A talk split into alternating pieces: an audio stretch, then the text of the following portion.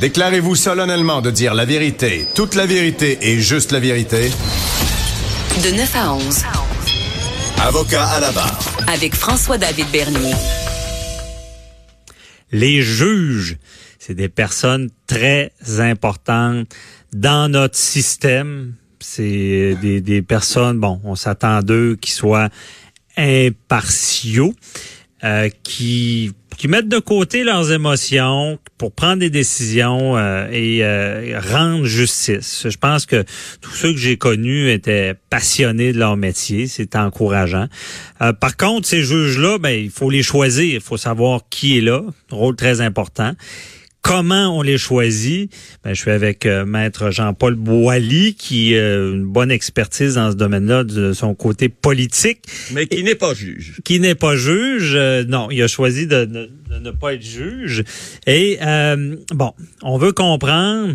On, savoir justement, mais on est quand même prudent parce que c'est, on veut pas rien dire de, de, de c'est, une nomination et ça a beaucoup changé. Je le dis d'entrée de jeu là, il y a, il y a, une époque c'était très coloré énorme, politique. Énorme, Vous m'avez fait mention euh, hors d'onde là d'un petit euh, d'un petit fait que vous pouvez peut-être relater à nos auditeurs immédiatement. ok, ben euh, je compte l'histoire. Mon grand-père était juge, il est décédé maintenant, juge à la Cour supérieure, et il avait un surnom qui était pas négatif, mais c'était un juge ouf qu'on appelait. C'était un des trois juges ouf. Ouf, c'est qu'il a passé proche. Il a passé proche parce que à l'époque, là, je me rappelle pas de l'époque exacte, c'était les conservateurs et c'était très coloré, teinté politique. Tu n'étais pas juge si ton, tu n'étais pas d'une allégeance d'un parti. C'était pas de la bonne couleur. C'était pas de la bonne couleur, ça marchait pas. Et lui, ce qui est arrivé, il a été nommé deux semaines avant que les conservateurs perdent le pouvoir, je crois, pour euh,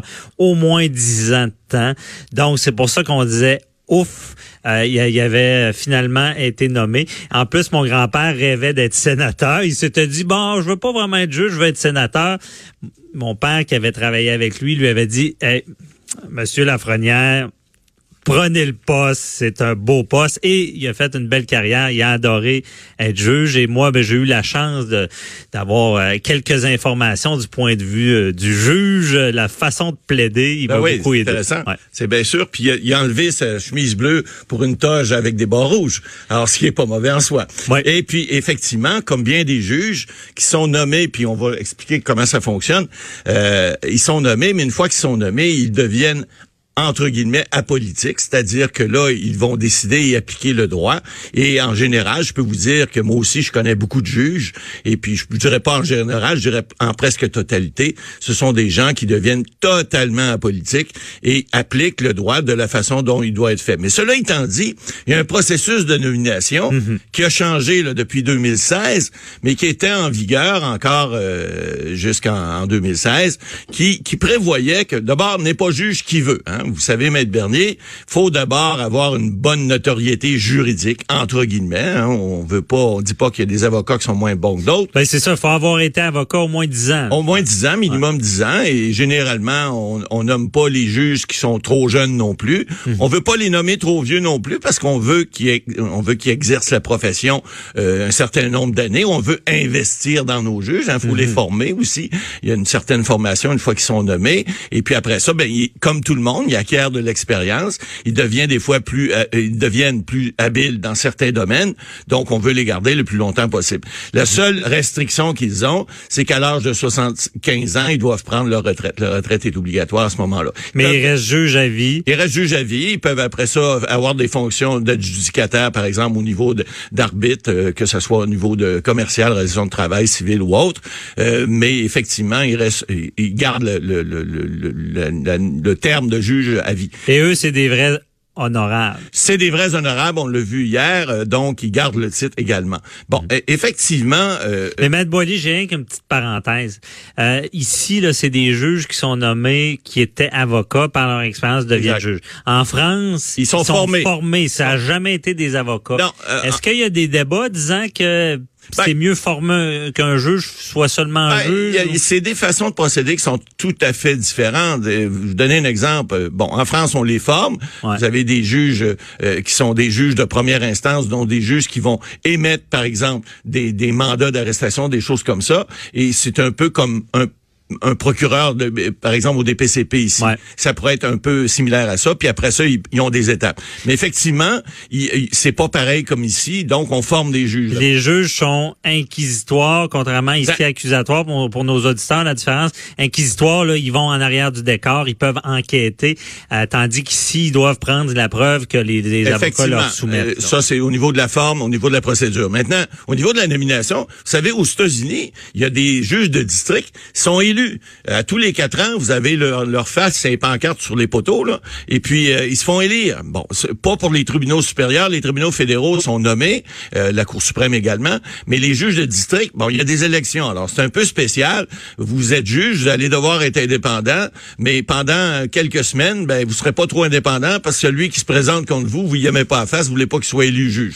Alors, c'est un peu comme ça. Mais il y a certains pays, évidemment, chacun a sa façon de procéder. Ici, au Canada, pas au Québec, on a une façon. Vous l'avez dit tout à l'heure, bon, il y a quelques années, euh, je ferai pas de cachette, là, euh, si tu n'avais pas d'accointance politique, tu avais besoin d'être brillant en bébite pour être nommé juge. Pourquoi? Mhm. Parce que il y avait, comme vous le dites, votre grand-père, ça s'est poursuivi euh, des années après. Euh, je peux vous dire, moi, avoir déjà... Ben, on peut pas se le cacher. Il y a eu une commission, la commission Bastarache, ici en 2011. Euh, bon, il y avait un ministre de la Justice là, qu'on n'aimerait pas, qui avait fait des doutes parce qu'il y avait eu des pressions. Puis on avait dit, bon, ben on va regarder c'est quoi notre processus de nomination des juges? Il est-tu correct, il est pas correct? Bon, vous avez eu la petite, la petite vie de Judy là, à Ottawa, qui était ministre de la Justice. Je regardais pendant son règne, elle a fait des nominations également. Puis on regardera tantôt le, le nombre d'hommes puis de femmes qui ont été nommés depuis nombre d'années. Vous allez voir qu'il euh, y a un débalancement qui, qui, qui tente à, à, se régler présentement, mais qui était hors norme à ce moment-là. Mais peu importe. Débalancement homme-femme. Homme-femme, effectivement. Bon, on va voir que depuis 2015-2016, ça a changé de, je dirais, bout pour bout. Là, c'est avant c'était très majoritairement masculin, puis maintenant c'est plus que majoritairement féminin, ce qui est mhm. très bon en soi.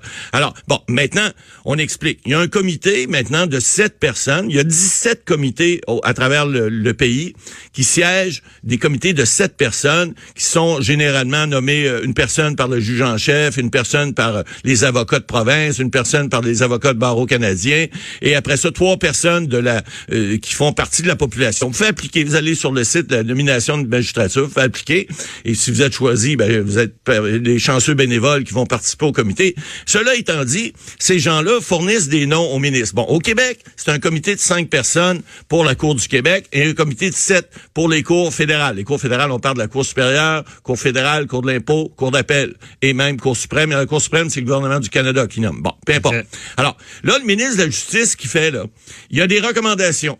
Au Québec, pour la Cour provinciale, pour la Cour du Québec, c'est trois par poste. Donc, il y a trois noms dans une liste. Mhm. On appelle ça la short list, hein? c'est la, la, courte liste. Et puis, il nomme à travers, généralement, les trois noms sont recommandés pour chaque poste. Au fédéral, c'est différent. Il va y avoir une liste qui peut atteindre dix noms euh, pour chaque poste, ou des fois, ça peut être dix noms, puis il va y avoir deux ou trois postes. Or, ces gens-là sont nommés par qui? Ben, ils sont nommés par le ministre de la Justice. C'est le rôle de la ministre de la Justice, pas du procureur général du Canada, mais du ministre de la Justice, de nommer les juges. Bon, moi, je peux vous dire, à une époque, entre 93 et 97, pour l'avoir vécu, j'ai eu des hautes fonctions politiques euh, non élues, mais euh, à partir de 1993, le seul député à l'est de Montréal libéral s'appelait Jean Chrétien dans Shawinigan. Mm Monsieur Chrétien m'avait déjà dit, moi, euh, mes chums, je les ai tous nommés quand j'étais ministre de la Justice. Alors arrangez-vous avec ça. Bon, évidemment, c'est pas nous qui nommions, mais lorsqu'il y avait des nominations, le ministre de la Justice à cette, époque-là, c'était l'honorable Alan Rock, qui était un ancien professeur de Osgidor à Toronto. Bon, lui là, les juges et les avocats à Québec là, il en connaissait pas beaucoup. Mhm. Alors, lorsqu'il y avait des recommandations de ces comités-là qui ont changé beaucoup depuis, parce que aujourd'hui, je peux vous dire que moi, j'en connais pas là à Québec qui se font appeler là, c'est différent. Maintenant, les comités sont beaucoup plus euh, restreints et les noms ne circulent plus. À l'époque, ça circulait de façon informelle, mais ça circulait. Et, qu'est-ce que le ministre faisait à ce moment-là? Je parle d'Alan Rock, ça peut être bien d'autres. Euh, ben, ce qu'il faisait, ben, il consultait. consultait qui? Il allait pas voir le, parti en face pour dire, hey, c'est qui que tu penses que je devrais nommer? Il allait voir ses amis, il allait voir les gens qu'il connaît, il allait voir les avocats qu'il pouvait connaître, par exemple, dans les provinces, en Ontario, en, en Colombie-Britannique, au Québec et partout. Puis il disait, bon, ben parmi cette liste-là, euh, lequel pensait qu'il ferait, ferait le meilleur juge? Bon, évidemment, il mettait pas sa main de chapeau, puis il se fermait pas les deux yeux pour piger. Mhm. Il consultait.